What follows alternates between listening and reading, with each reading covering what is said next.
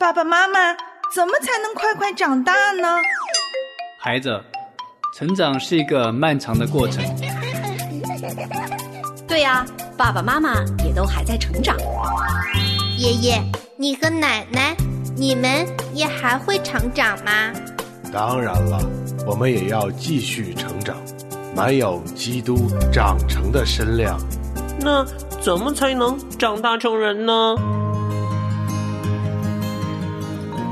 唯喜爱耶和华的律法，昼夜思想，这人变为有福。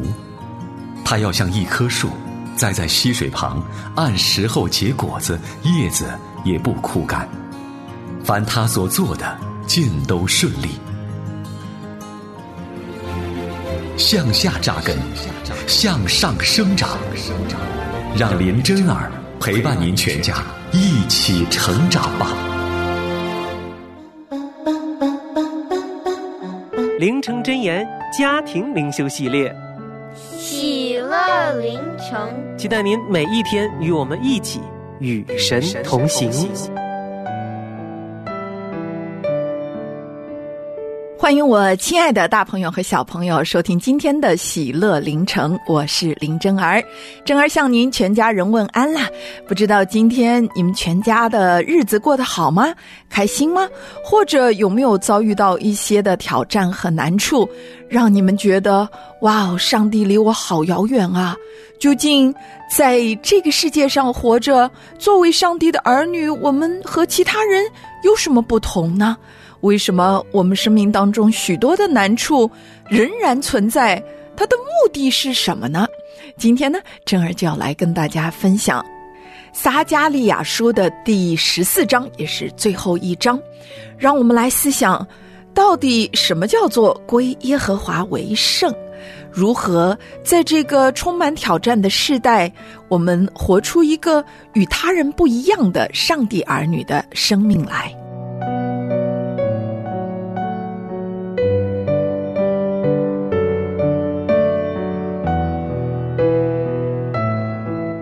在刚刚过去的夏天，珍儿的老大和老二有机会有神所赐下的这个荣幸和恩典，参与在我们原来所属的教会当中的一些青少年暑期短宣的活动当中。他们呢一去就是将近一个月的时间，在一个非常遥远、偏僻的山村的。高中和小学来替他们举办品格夏令营，而且也有机会可以将美国的暑期圣经学校搬到当地的高中和小学当中。对于在美国出生长大的孩子来说，他们需要克服语言的障碍，需要在当地一个非常条件简朴、生活困难的环境当中去适应。可是我从来没有在电话当中，在我们的文字交流当中，或者他们回来之后，在他们的态度言语当中，看到任何的抱怨、任何的不开心，或者是不满的情绪。看到他们如此开心、感恩、情绪高昂的参与在神的使命当中，真儿真的非常非常的欣慰。不过有一件事情呢，引起了我的注意，就是他们两个浑身上下都被当地的蚊虫给咬的青一块紫一块红一块肿一块的。哇哦，我数了一下，在女儿的身上居然有四十多个被蚊虫叮咬过的痕迹和伤痕。哎呀，看得我真的也是十分的心疼。哇哦，妈妈，你想象过吗？当地的蟑螂是会飞的，哇！我们看到比拳头还大的蜘蛛，还有各种各样你所惧怕的这些昆虫。如果你去啊，可能两天就训到了呢。在他们绘声绘色的描述当中，我身上的汗毛都竖起来了，真的是不寒而栗。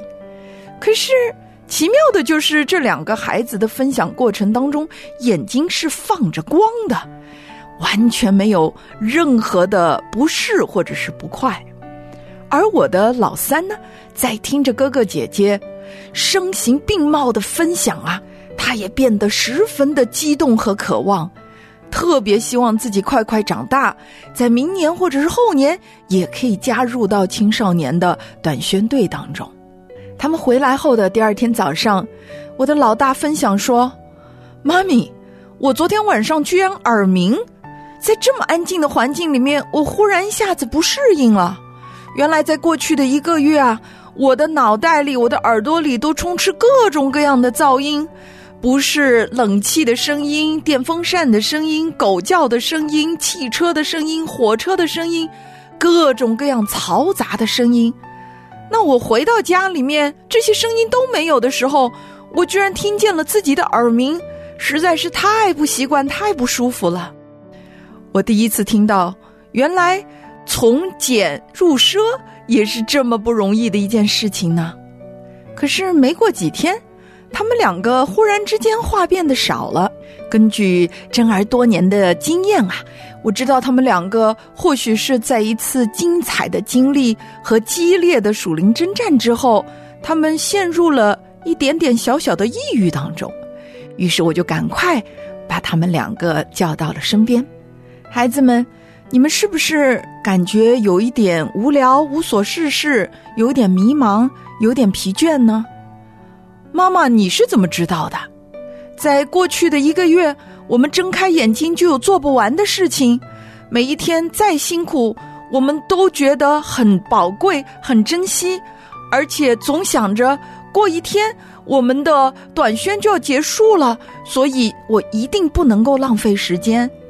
可是我现在回来了，忽然一下子觉得，怎么日子这么的长，每一天好像也没有什么事情值得我们去做的，所以呀，这两天我们就吃吃喝喝睡睡，日子过得好无聊，好没有意思呀。这时，我赶快用先知以利亚的经历跟他们分享说：，其实每一次在我们参与在神的使命，或者做了一些什么轰轰烈烈的事情之后啊，我们的情绪、情感、身体都会陷于一种疲惫不堪、需要休息的状态。可是，妈妈这样的状态实在是太不好了，我们根本不喜欢。我们希望能够回到在。过去的三四个礼拜当中去，哪怕生活再辛苦，我们也觉得是非常值得的。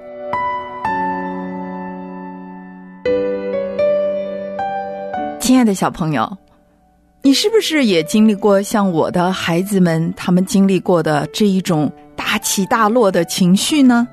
尤其是可能在一次非常快乐、非常得胜、非常有趣的经历之后。哎，你突然一下子回到原来的习惯的生活当中，什么事儿都变得没有劲儿，什么食物都不好吃了，做什么事情都提不起精神来。你有过这样的经历吗？其实不仅仅孩子会如此，大人也是一样的。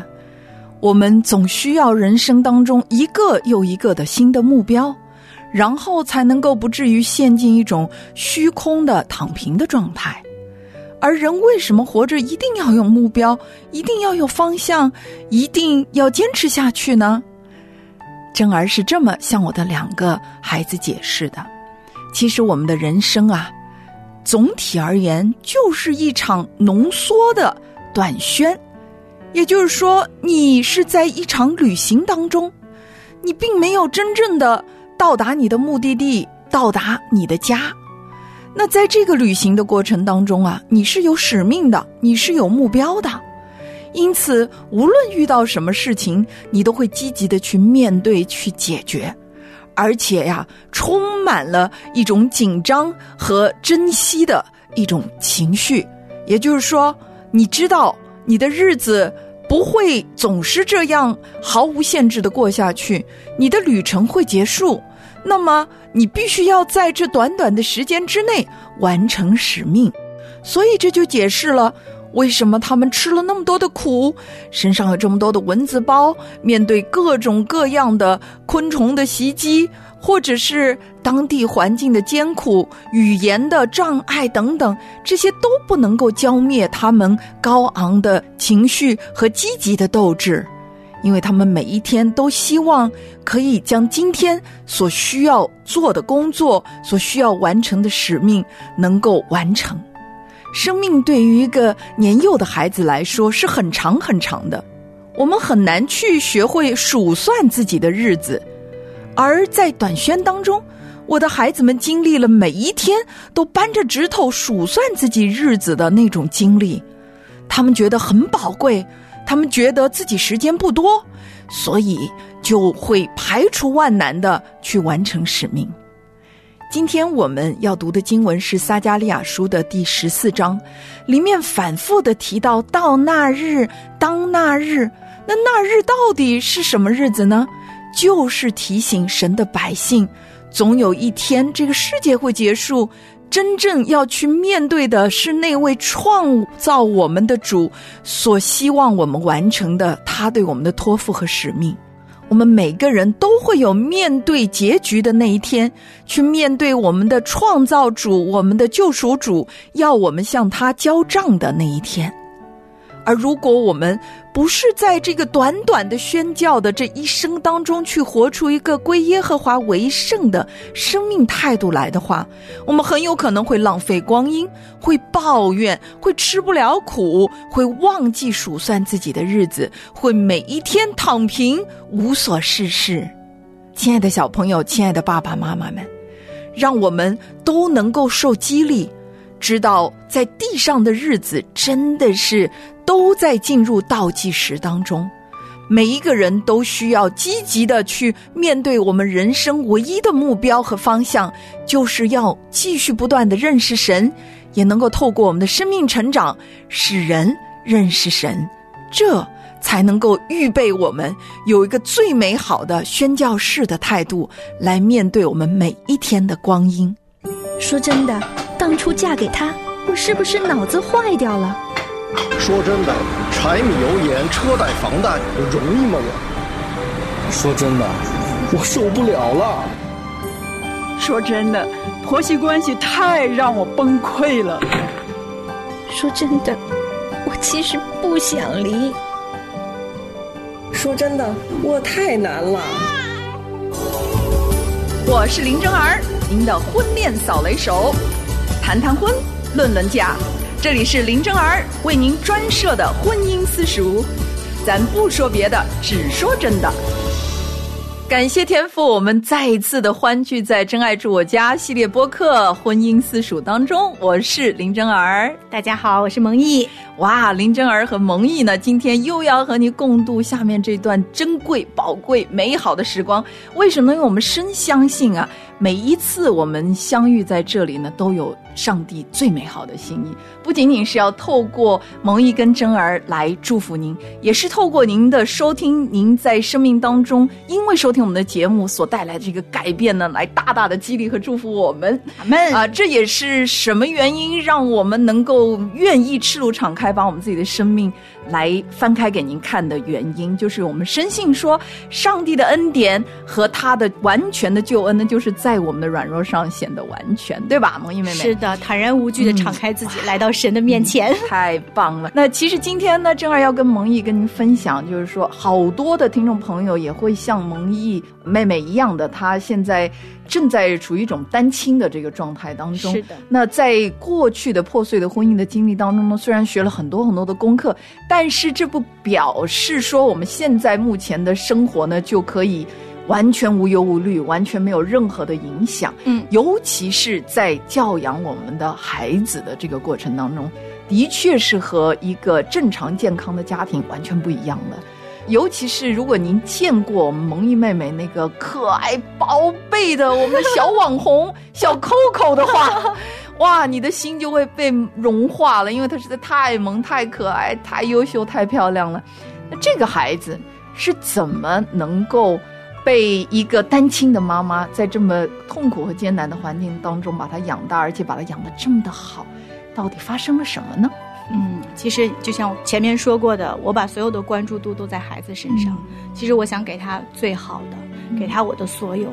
但现在呢，他是这种状态。嗯，他其实有缺失，爸爸不在身边，一定的。就是当你特别想使劲给他最好的时候，但是其实你在一看的时候，你并没有做到，好无力，哎，好无力。所以现在我就是妈妈不能给你全部，嗯妈妈让你接纳，让妈妈告诉你，爸爸妈妈虽然不在一起，分开了，但是爸爸妈妈永远都爱你。是，包括我让他每个星期都要跟他爸爸去视频、去聊天，包括他的学习状态呀，我都会让他爸爸知道，跟他有一个沟通。我们三个在一起，嗯，然后在这个视频上，然后去做沟通。嗯，还有就是他从小，我要告诉他要有爱，嗯永远打电话的时候、挂的时候，跟爸爸、跟爷爷奶奶、姥姥姥爷、家人的时候，一定要说我爱你。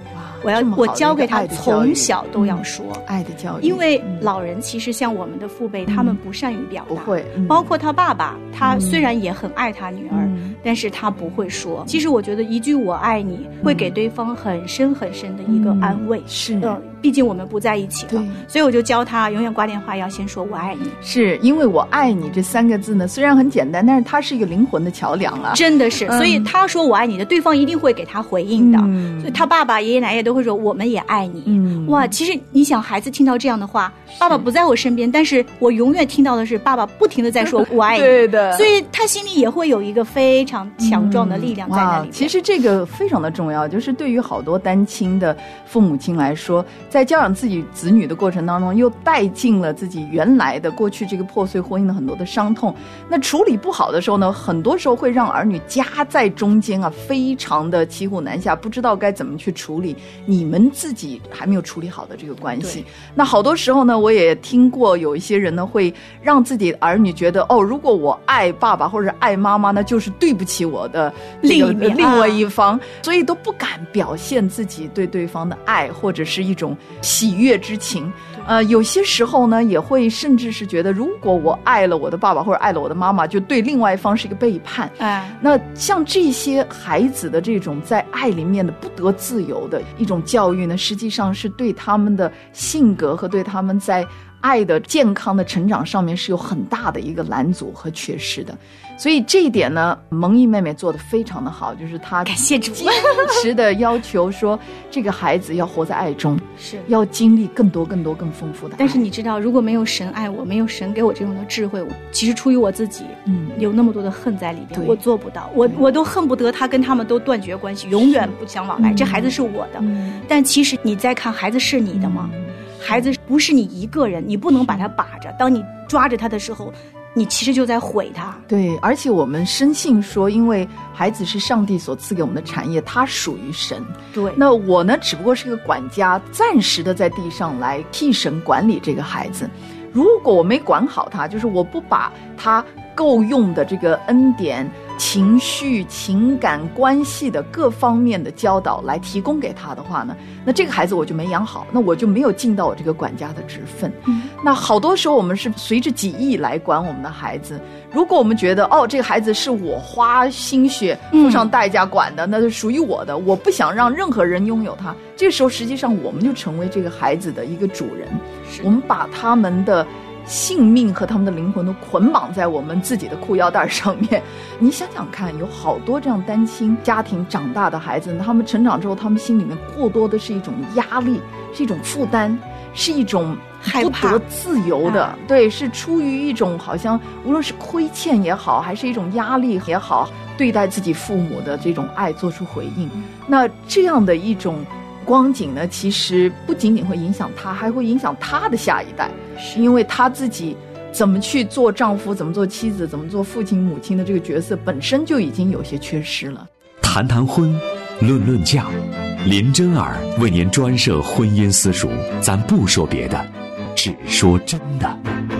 所以就是我不想让他觉得，哎呀，看我妈妈多可怜，你们所有的人都欠我妈妈，你们所有的人都怎么样？其实如果我给他营造了那样的想法和状态以后，他就会觉得他的生命也是那样，他在他的生活当中也会觉得所有人都在欠着他。是我老跟他说，我说爸爸妈妈也会做错事情，嗯因为我们的事情和你没关系，我们做错事情是我们的责任，嗯但是你是你，爸爸妈妈爱你，你爱我们。爸爸妈妈不是情人了，但我们是亲人。嗯就是我想让他在有爱的这种状态中长大吧。虽然说。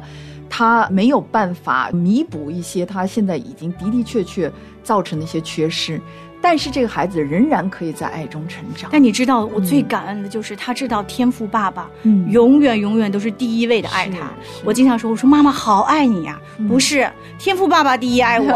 然后我又问他，我说那你爱妈妈吗？嗯，我也爱你，但是我先爱天赋爸爸，第二是你啊，太棒了啊！他永远把天赋爸爸放在他的首位，嗯这是我非常非常感恩的。啊，这也是珍儿好喜欢 Coco 的原因，因为他说他将来的梦想是成为一个网红。这个 网红呢，不是为他自己捞这个什么流量哦，他的网红是要做一个传福音的网红。哇，这孩子整个生命都是被神的爱所浸透的，非常的美好。当然，他仍然是有一些伤痛的，嗯就是尤其是在想到没有爸爸爸爸不在身边嗯那但是我们有分享过，就是我们人生呢，总是会有这样或那样的缺失。但是如果我们长期活在一个我们只数算我们自己缺失的这个状态，那我们就永远不能够感恩。那一个不感恩的人是没有喜乐的。是的，而只有当我们转换一个角度，就是我们数算已经拥有的恩典，而所有的那些缺失呢，我们不仅接纳，而且我们也相信说，上帝以他自己来补足了。那这样的一个生命，他成长的过程当中，他是感恩的，他是喜乐的，他是有爱的。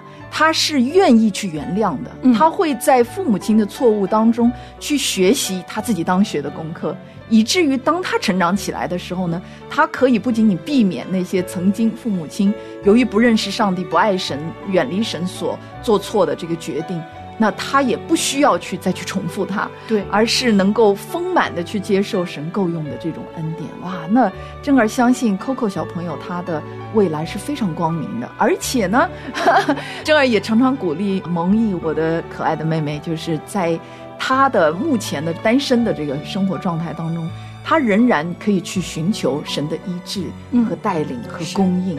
而且呢，我们并不晓得神要继续怎么样在这个家庭当中去做工。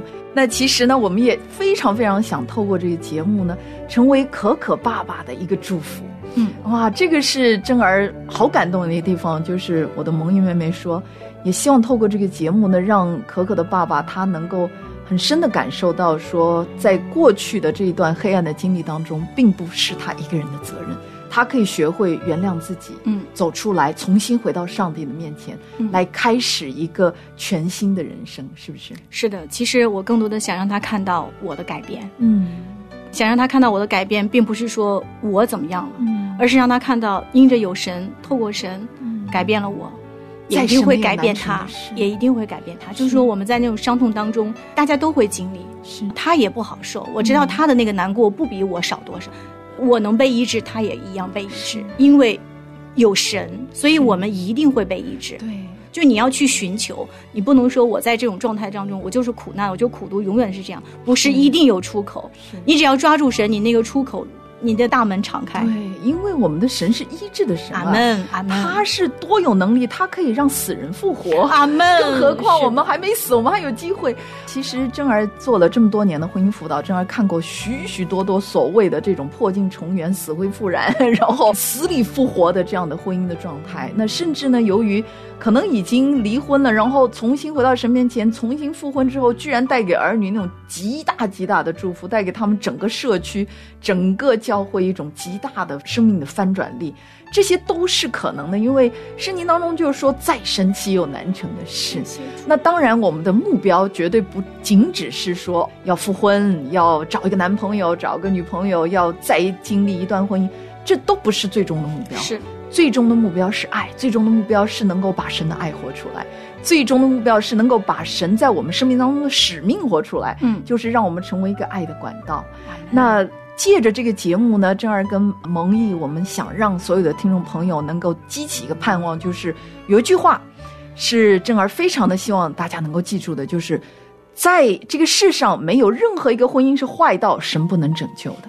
这个世界上也没有任何一个婚姻是好到上帝不能让他再好的。哈哈哈让我们大家一起来不断的在婚姻私塾里面学习和成长好吗？阿门。好的。求你真理洗涤洗我身心灵的罪孽但愿生命自有运行。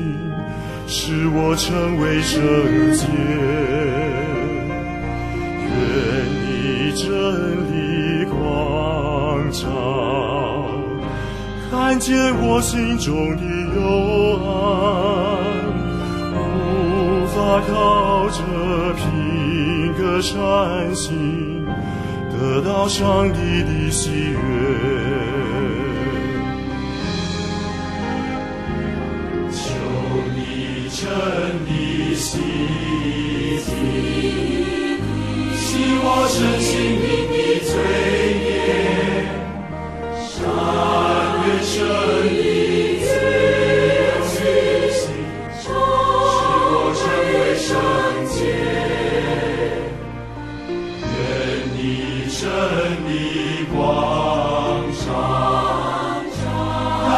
我心中的忧患，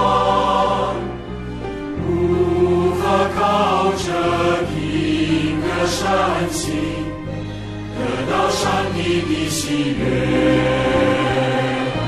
天父，我愿分别为神，恳求神明。